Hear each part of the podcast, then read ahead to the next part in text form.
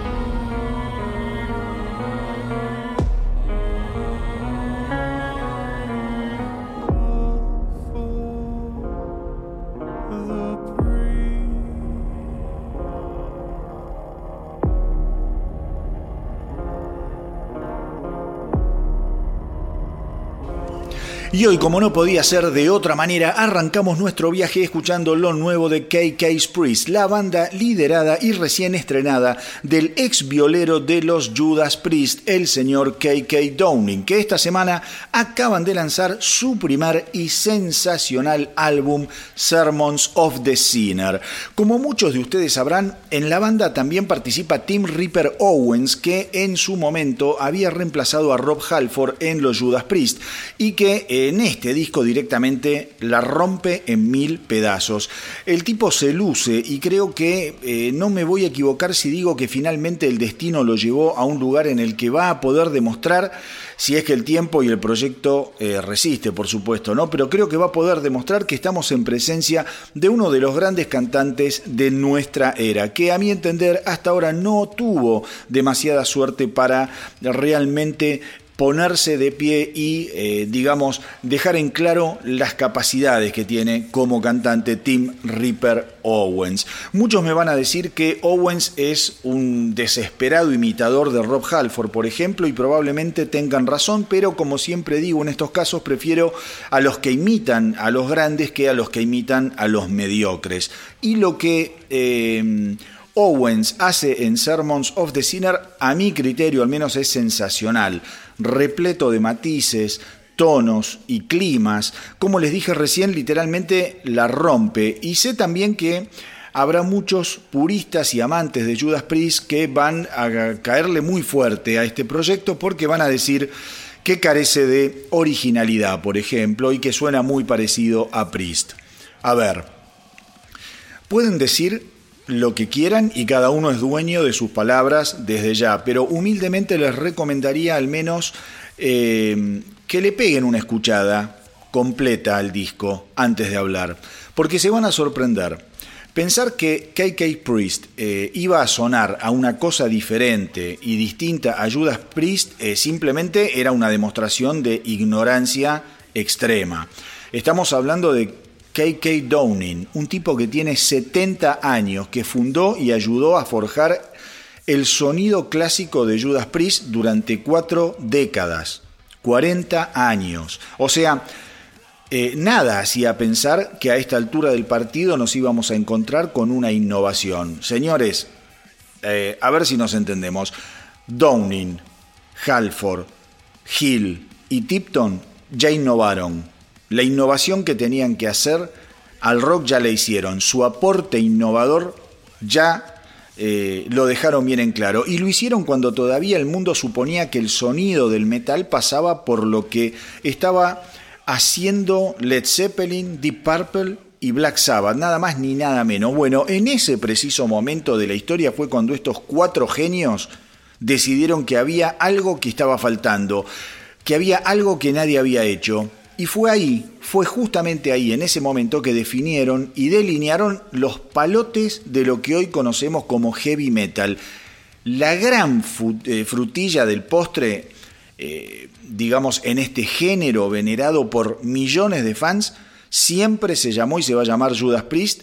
Y de ese nido, de ese horno volcánico, es que la industria discográfica hoy nos vomita a KK Priest. Esto es heavy metal clásico. Acá hay duelos de guitarras, hay melodías, hay ritmos veloces y también hay ritmos más pesados y lentos.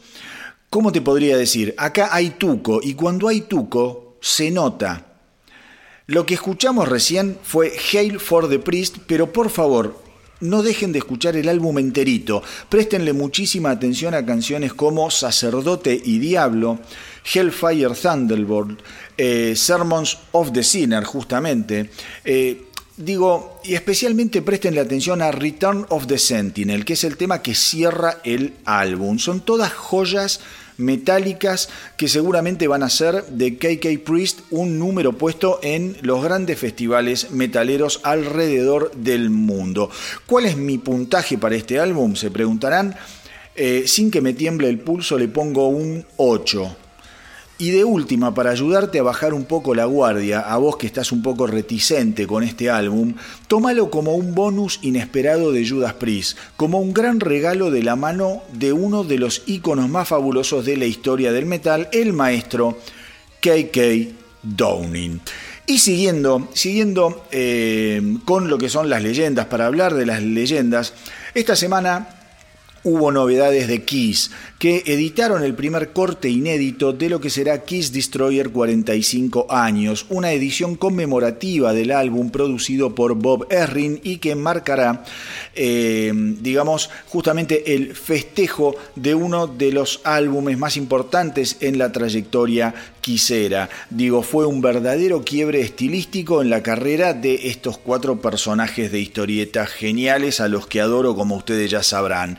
Es así que eh, ahora vamos a poder escuchar la versión acústica del clásico Beth, aquella canción bien melosa, lenta, cantada magistralmente por el baterista Peter Criss y que llegó al puesto número 7 de la Billboard, impulsando finalmente las ventas de Destroyer que venían un poquito aletargadas.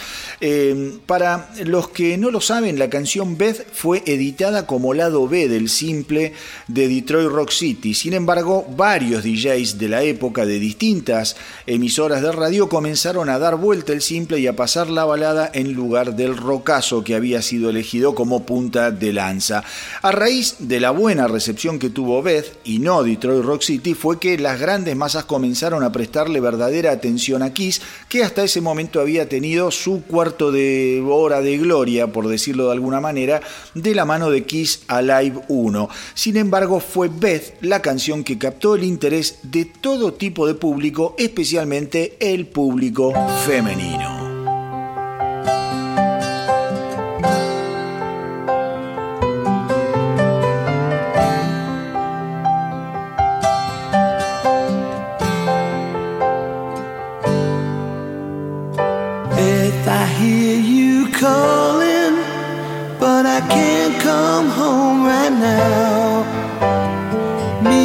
Boys are playing, and we just can't find a sound. Just a few more hours, and I'll be right home to you. I think I hear them calling. Oh, Beth, what can I do? Can I do? You say you feel so empty that our house just ain't a home. That I'm always somewhere else, and you're always there alone. Just a few more hours, and I'll be right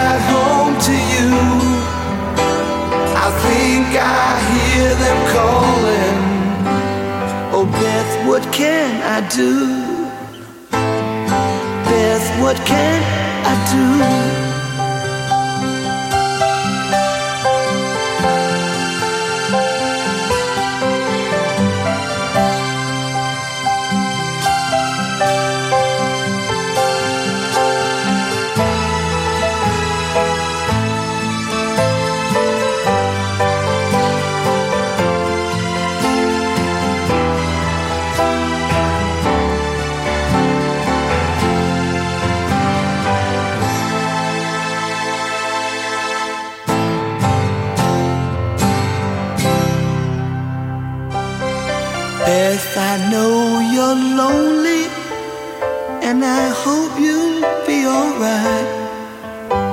Cause me and the boys will be playing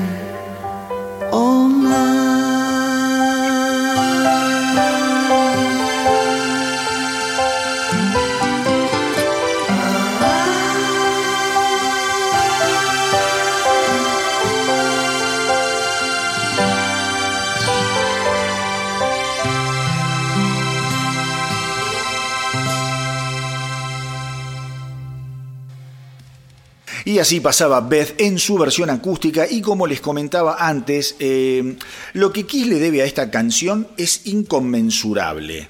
Piensen que Destroyer se convirtió en el primer álbum de Kiss en vender un millón de copias y muchas de esas copias se vendieron gracias eh, a este inesperado simple. Nadie esperaba que Beth siendo lado B de Detroit Rock City, llegara a ser lo que llegó, llegara a convertirse en lo que se convirtió. Obviamente el input del productor Bob fue también esencial, un productor con mucha experiencia, venía de trabajar, pensemos, con Alice Cooper y que supo pulir las aristas más filosas de Kiss al momento de grabar Destroyer.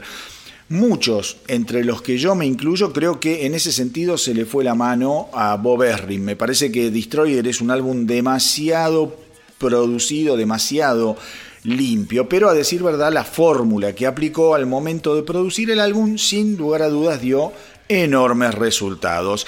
Em, así que nada, para todos aquellos que están escuchando, eh, que se acaban de enganchar, les cuento que se pueden comunicar conmigo me pueden escribir a elastronauta.delrock.gmail.com y ahí me pueden pedir canciones, bandas, programas especiales, en fin, todo lo que quieran eh, que arme para hacer de estos viajes una verdadera travesía colaborativa. Siguiendo con la info rockera, les cuento que el proyecto paralelo del bajista de los Motley Crue, Nicky Six, conocido como 6 AM, acaba de estrenar la canción The First 21. Recordemos que en esta aventura acompañan a Nicky Six el cantante James Michael y el violero DJ Ashba, que supo tocar durante años en ese engendro en el que Axel Rose decidió convertir a los Guns N' Roses cuando le soltó la mano a Duff y a Slash.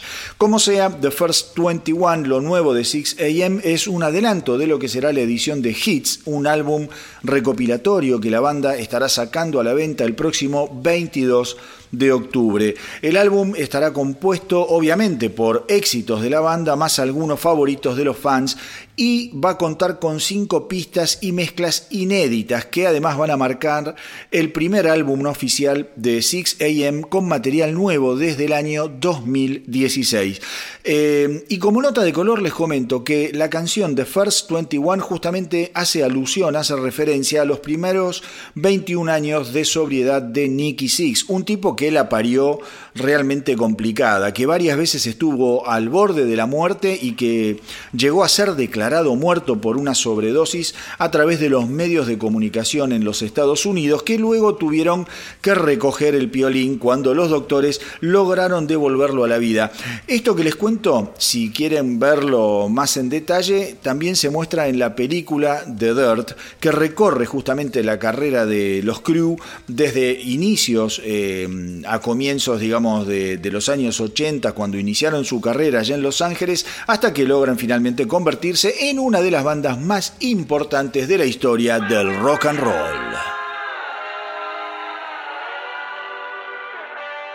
Well, the first 21, it's a criminal ride.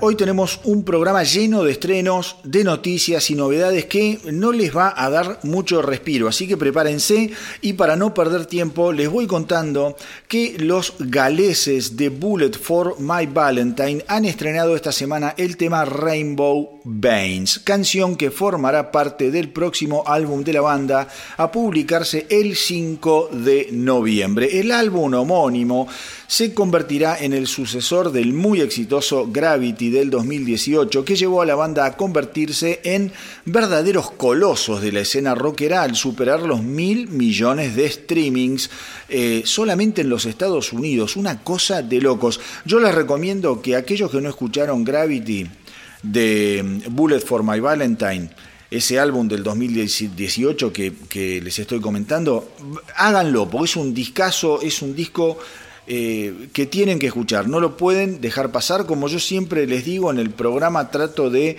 ir eh, metiendo un poco lo que es la cuña para eh, abrir cabezas y abrir oídos, porque hay discos que pasan quizá no en los Estados Unidos, qué sé yo, pero por, por otras latitudes pasan sin pena ni gloria y nos quedamos sin escuchar grandes, grandes obras de artistas quizá no tan legendarios, pero que son bastante nuevos, pero sin embargo buenísimos.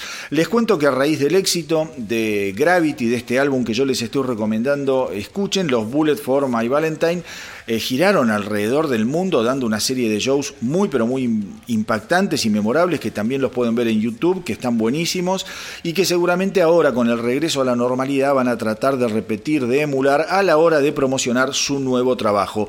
Por distintas declaraciones de los miembros de la banda, lo que nos tiene reservado este nuevo álbum realmente va a ser algo pesado, agresivo y muy enojado. De hecho, de hecho el vocalista Mac eh, Matt Tuck, perdón, eh, dijo al respecto, este es el comienzo de Bullet 2.0, donde la música es fresca, agresiva, más visceral y apasionada que nunca. Así que vamos con lo nuevo de Bullet for My Valentine, su gran canción Rainbow Veins.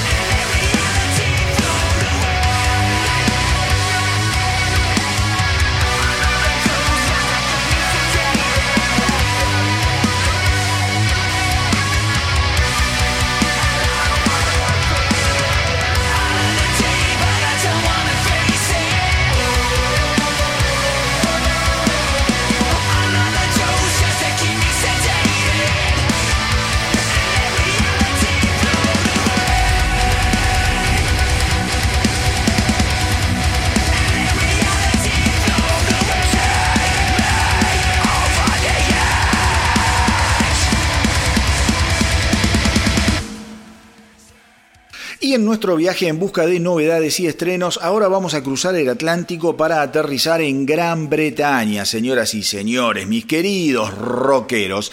Eh, vamos a conocer entonces lo nuevo de esta tremebunda banda llamada Askin Alexandria otra banda que les pido por favor no dejen pasar, como les dije recién de Bullet for My Valentine, Askin Alexandria, es una banda terrible que esta semana además fue noticia por el estreno de la canción Never Gonna Learn, que vino acompañada por un video que ya pueden ver también en YouTube y eh, también lo pueden ver en la web de, de la banda. Never Gonna Learn se convierte así en el último simple del álbum See What's on the Inside, que justamente salió a la venta eh, hace un par de días, el primero de octubre.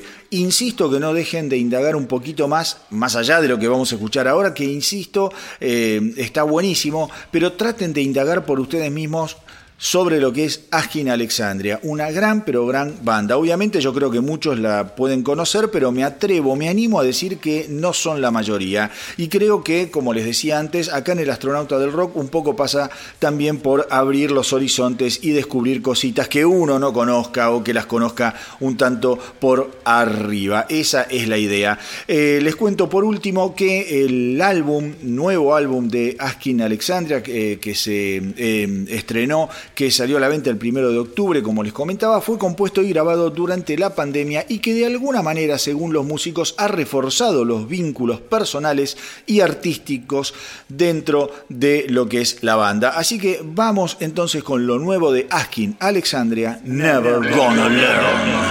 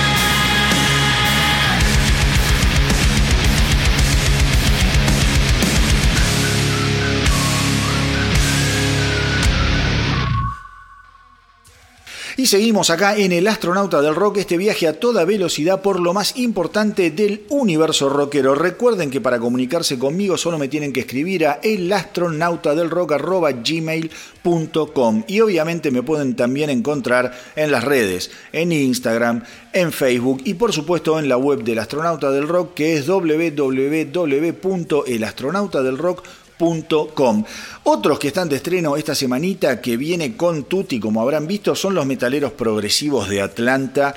Me refiero a Mastodon, una de las bandas más originales e intrépidas de los últimos tiempos, que está de vuelta con eh, la canción Tear Drinker, algo así como bebedor de lágrimas, que formará parte del próximo trabajo de Mastodon Hushed and Grim, a editarse el 29 de octubre, o sea, dentro de muy poquito. Sin temor a equivocarme, me atrevo a decir que este es uno de los mejores estrenos de la semana. No se lo pierdan, quédense ahí porque estamos hablando de algo realmente estupendo. Vamos con lo nuevo de Mastodon, Tear Drinker.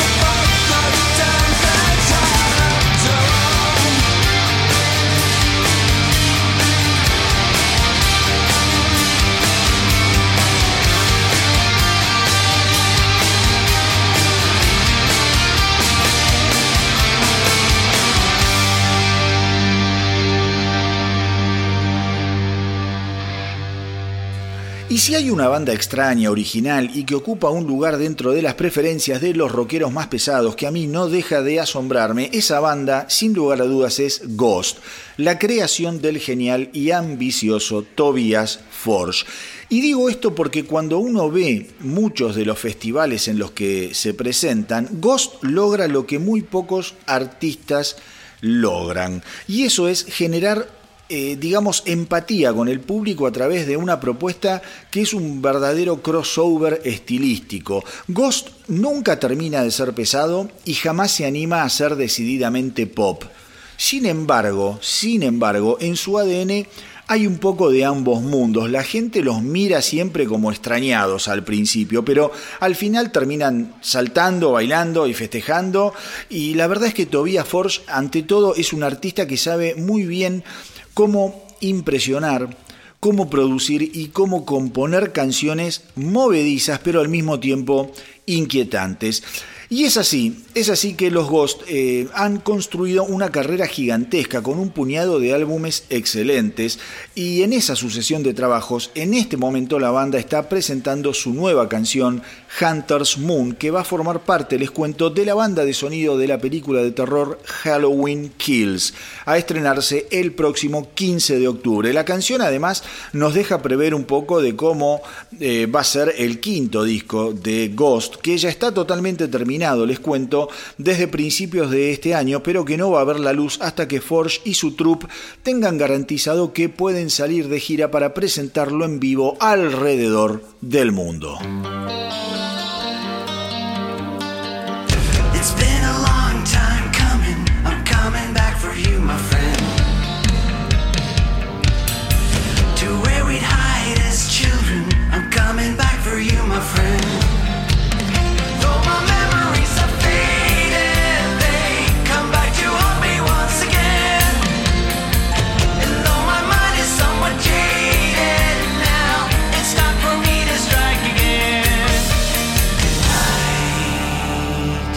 It's a hunt.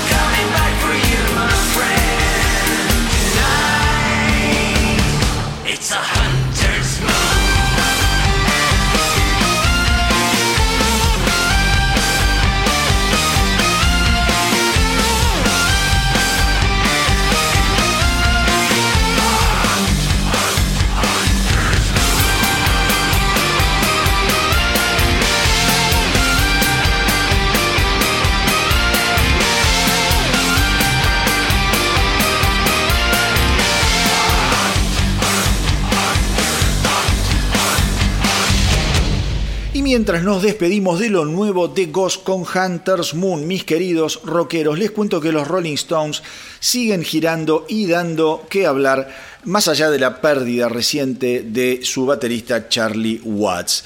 Tremenda pérdida, lo pienso y me entristezco. Eh, pero bueno, eh, como ya muchos sabrán, la banda está conmemorando los 40 años desde la edición del esencial Tattoo You, editado en el año 1981 y a raíz de esto, eh, el arcón de los tesoros ocultos se va abriendo y de a poco viejas joyas desconocidas se ponen a nuestra disposición.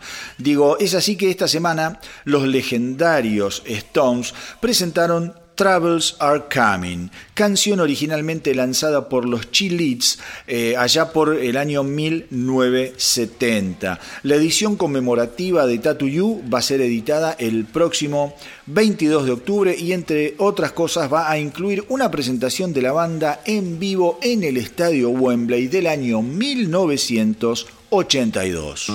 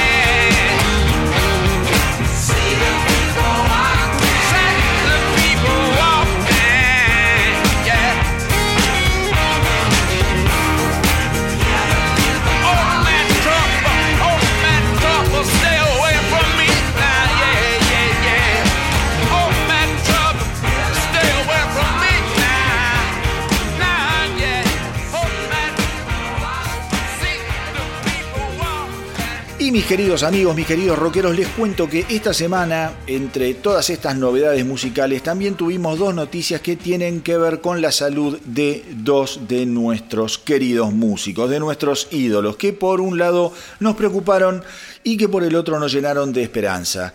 Eh, digamos, lo primero tiene que ver con la impactante noticia de que el eh, guitarrista de Judas Priest, Richie Follner, justamente hoy arrancamos el programa hablando de KK Priest. Bueno, Richie Follner fue el violero, es el violero, el guitarrista que reemplazó a KK Downing cuando este dejó a Judas Priest. Bueno, el joven Richie Follner tuvo que ser intervenido de urgencia luego de dar un show eh, con los Judas Priest. No se saben eh, demasiados detalles, obviamente este tipo de cosas siempre se mantienen medio en, el silencio, en las sombras, hasta que pasa al menos un tiempo, pero eh, más allá de todo se supo que después de un show de los Judas Priest, Richie Follner se descompensó y se le descubrió eh, a, raíz de esto una severa dolencia cardíaca que lo llevó sin perder un minuto, como se imaginarán, a la mesa de operaciones. Como les decía, por ahora solo se sabe que el músico fue operado, que está en recuperación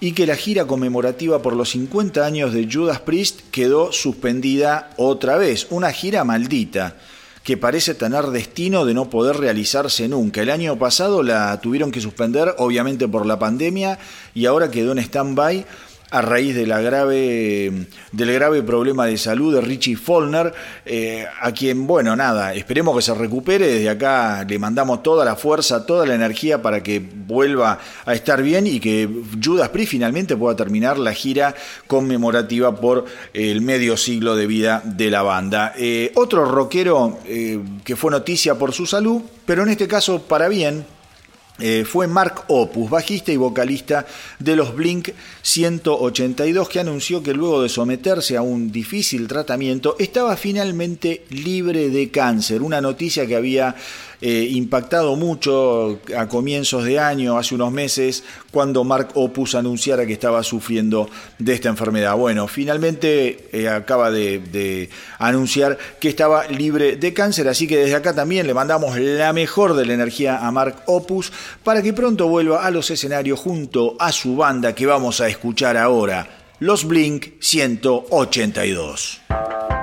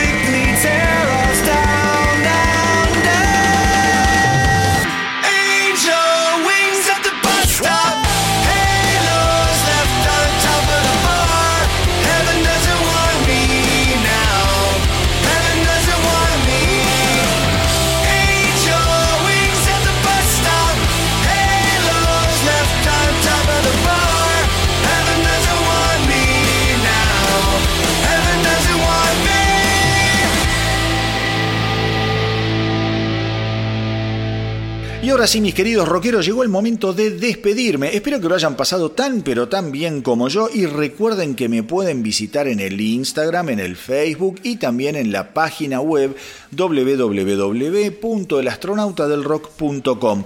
Para los que quieran comunicarse conmigo en forma más directa, me tienen que escribir a elastronautadelrock.gmail.com. Ahí me pueden pedir canciones, como siempre les digo, bandas, programas especiales o simplemente contarme en qué andan.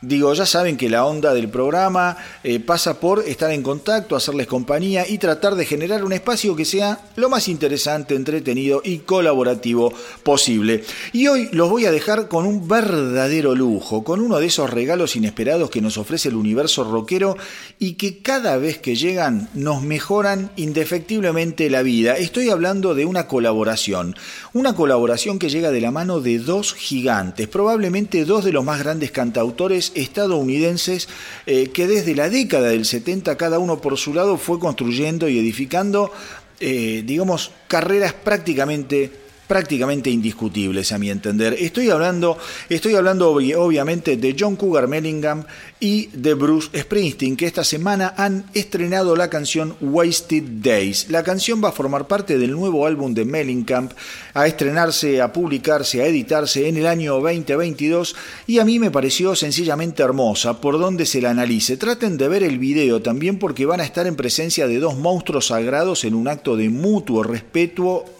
y amor que a mí me pareció conmovedor. Así que nada, espero que les guste tanto como me gustó a mí esta canción, Wasted Days con John Cougar Mellingham y Bruce Springsteen. Eh, recuerden hacer correr la voz para que nuestra tripulación no pare de crecer. De mi parte nada más, espero que estén muy pero muy bien, cuídense mucho, mucho, mucho, los abrazo a la distancia y que viva el rock.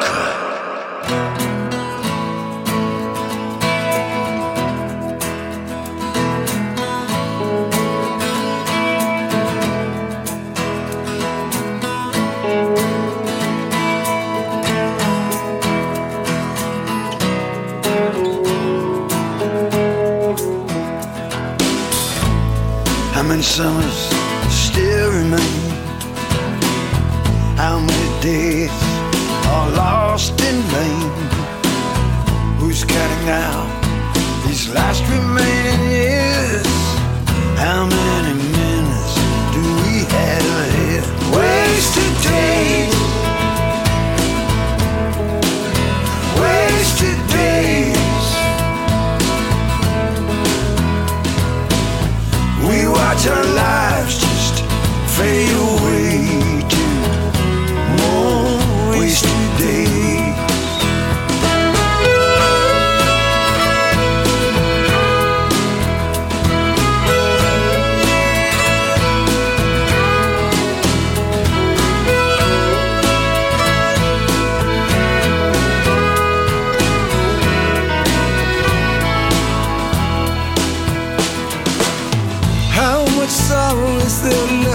left?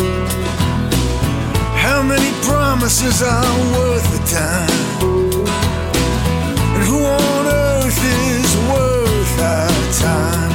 Is there a heart here that I can call mine? Wasted days. Wasted days. We watch our lives fade away